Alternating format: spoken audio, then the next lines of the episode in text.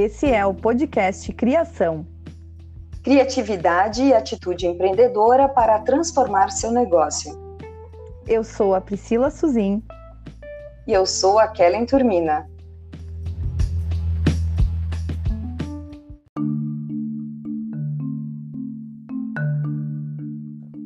Olá, sejam bem-vindos ao episódio 13 do podcast Criação. O tema desse episódio é saúde mental do empreendedor. Nossa convidada para falar sobre o assunto é Idione Luiz Ulian, psicóloga clínica, terapeuta de casal e palestrante, especialista em terapia sistêmica e terapia cognitivo-comportamental, TCC. Experiência de quase 20 anos em consultório particular. Seja bem-vinda, Idione. Olá. Bem-vinda, Edione. Muito obrigada. Obrigada, Kellen. Obrigada, Priscila. Que estamos muito felizes, Edione, por poder contar com a sua participação no episódio 13 do podcast Criação. E a gente vai já começar a fazer perguntas para você. Então, nós queremos saber, num panorama normal, antes da pandemia, nós sabemos que os empreendedores já enfrentavam inúmeros desafios. O que mudou na pandemia? Certo, mudou muita coisa. Aconteceu uma avalanche de mudanças, né, sobre a maioria dos empreendimentos. Nós vemos hoje empreendedores com os negócios que ainda nem eles nem retornaram o funcionamento a gente tem aqueles que retornaram parcial, mas tem também aqueles que estão num fluxo de trabalho, mas estão muito preocupados, porque a pandemia não tem como não atingir. Né? É impossível passar por esse período e não ter alguma coisa afetada. Então, dentro desse sistema todo, os empreendedores, eu costumo dizer que, sem exceção, eles estão num aumento de pressão. Né? Então, esse normal de antes e de um funcionamento de agora fluxo de trabalho, ele está com pressão de aumento de resultados, e essa pandemia veio confirmar para todos os empreendedores e que nós também, pessoas comuns, que nós não temos o controle sobre nada, exatamente sobre nada. E não ter controle é gerador de medo, gera muitas dúvidas, gera incertezas, principalmente sobre futuro de negócios né? Aumentou as ansiedades, as pessoas sentem impressão de fazer acontecer tudo muito rápido, sem erros. Os empreendedores também estão tendo que gerenciar as equipes em home office. Isso aconteceu da noite para o dia. É verdade, Johnny. E falando então em pandemia, né? Quais as consequências da pandemia na saúde mental do empreendedor e da sua equipe de colaboradores? Certo. Uh, quando a gente fala de consequências, né, a gente pensa na, nos prejuízos que a saúde mental ela causou nos empreendedores, nos seus colaboradores também. Porque com os negócios afetados, aumentou muito o medo da quebra né, das empresas. E os colaboradores, consequentemente, eles ficam uh, com medo de perder o emprego. Né? Teve uma, um número aumentado aí de pessoas desempregadas também. E com esse risco uh, todo, as pessoas estão com mais ansiedade, né? O, o aumento de crises de ansiedade, de ataque de pânico, também alterações uh, de humor, muita irritabilidade, comportamentos explosivos e a temida depressão. Está aí num número né, muito maior do que se tinha antes.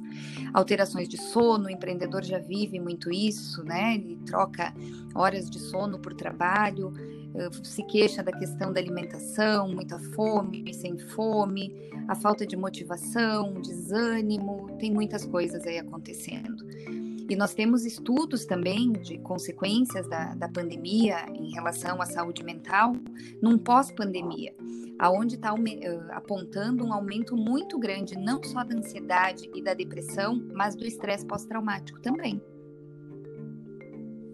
Nossa, Nossa Johnny, sabe que a gente acaba ouvindo assim, convivendo com várias pessoas que, que a gente sabe que estão passando por isso nós mesmos, né? Enquanto empreendedoras, a gente uhum. acaba perdendo um pouquinho o sono, né? Buscando motivação com as ações do dia a dia, buscando uhum. se experienciar com outras pessoas e se inspirar em outras pessoas, né? Para também fazer uma atividade física para poder equilibrar, uhum. né? Mas uh, a gente sabe que se tratando de saúde mental tem várias, várias questões que, que acontecem para o empreendedor, né? Isso. E o que pode fazer o empreendedor frente a todo esse panorama obscuro da pandemia, uhum. onde as equipes deles estão trabalhando há mais de seis meses uhum. de casa, em home office? Isso aí.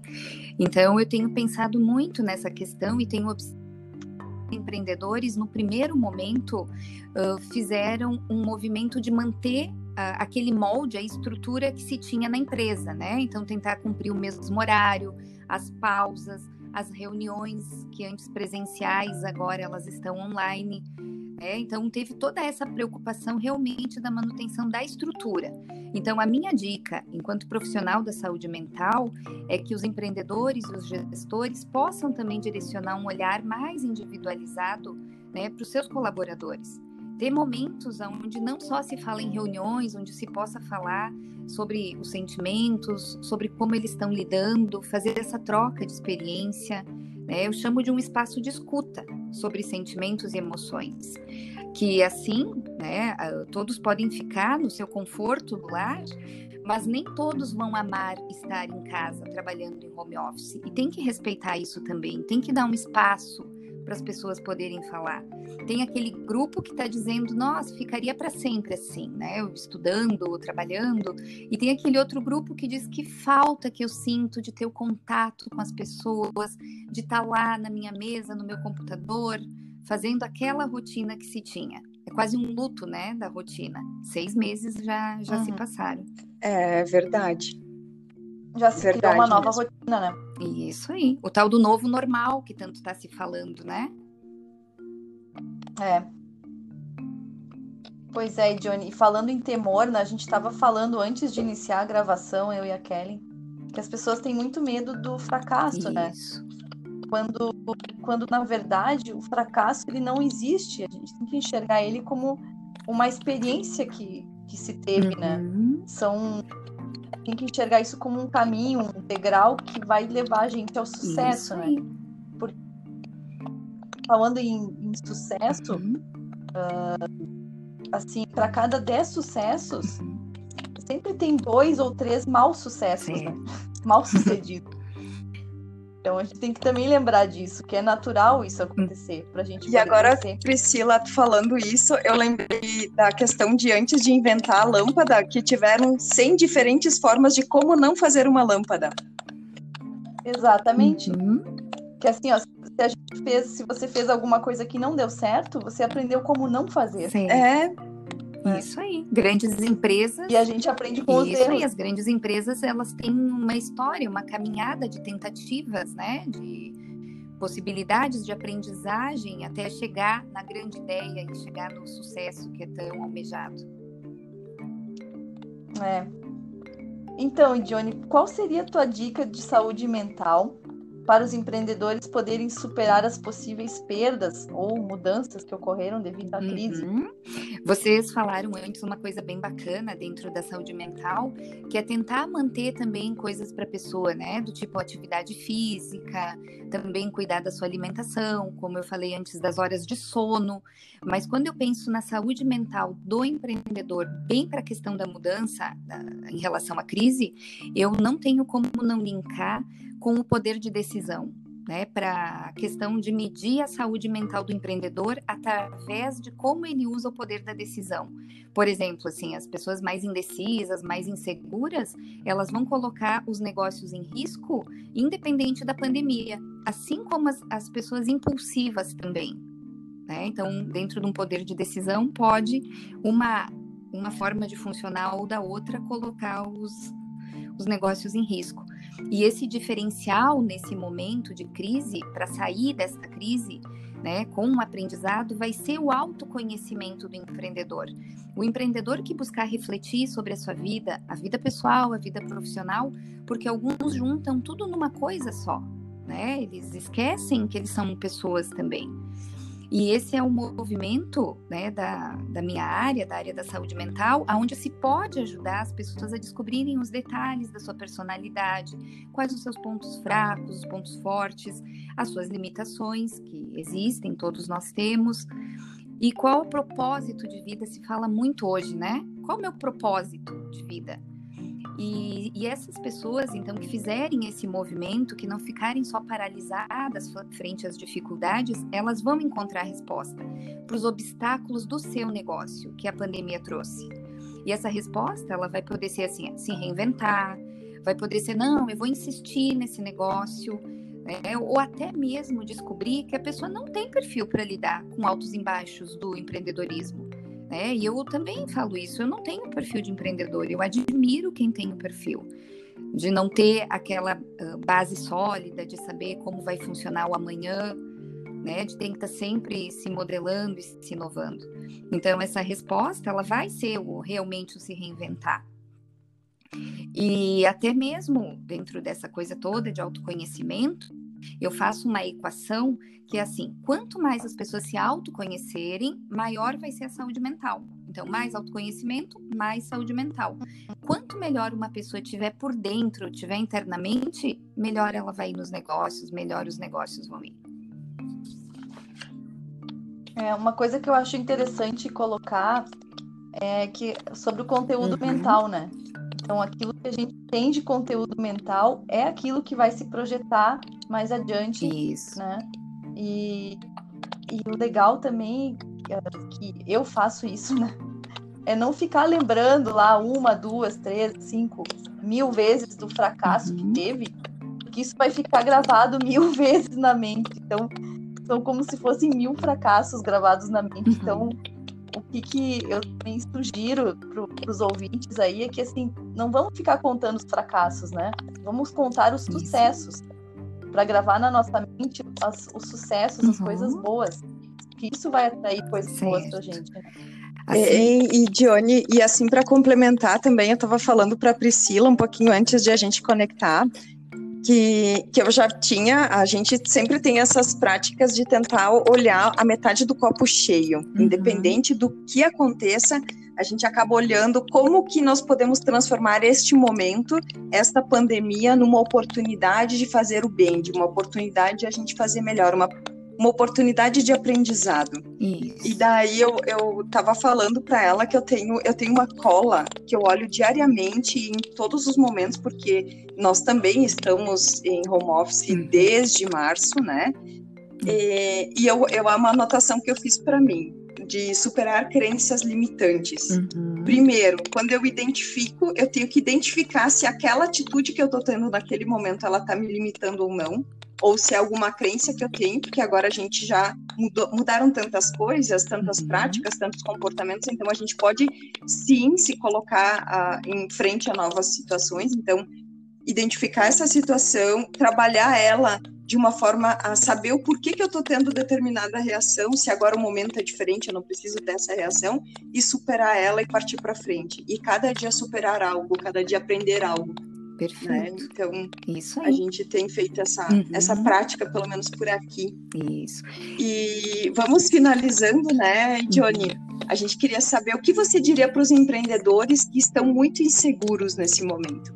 Certo é interessante que não tem como passar, né? Por isso, sem estar tá inseguro. Eu até costumo dizer que eu me preocupo muito com quem diz que está tranquilo, que não tem, não vê diferença.